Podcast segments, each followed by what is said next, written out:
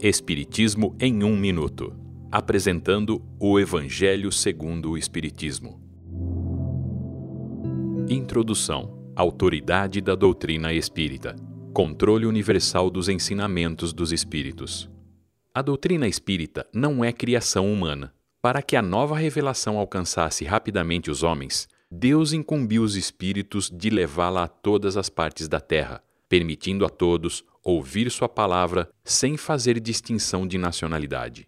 A fonte geradora da doutrina espírita não está nos homens nem nos livros, mas nos espíritos que, em colaboração com médiums, propagam o espiritismo e a fraternidade.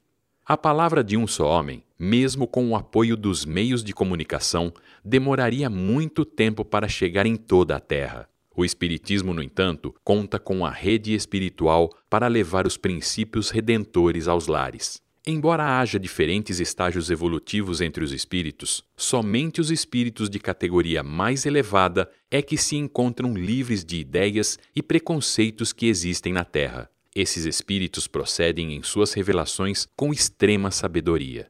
A única e séria garantia que existe para validar o ensinamento dos espíritos é a semelhança que existe entre as revelações realizadas espontaneamente em diferentes lugares através de um grande número de médiuns desconhecidos entre si.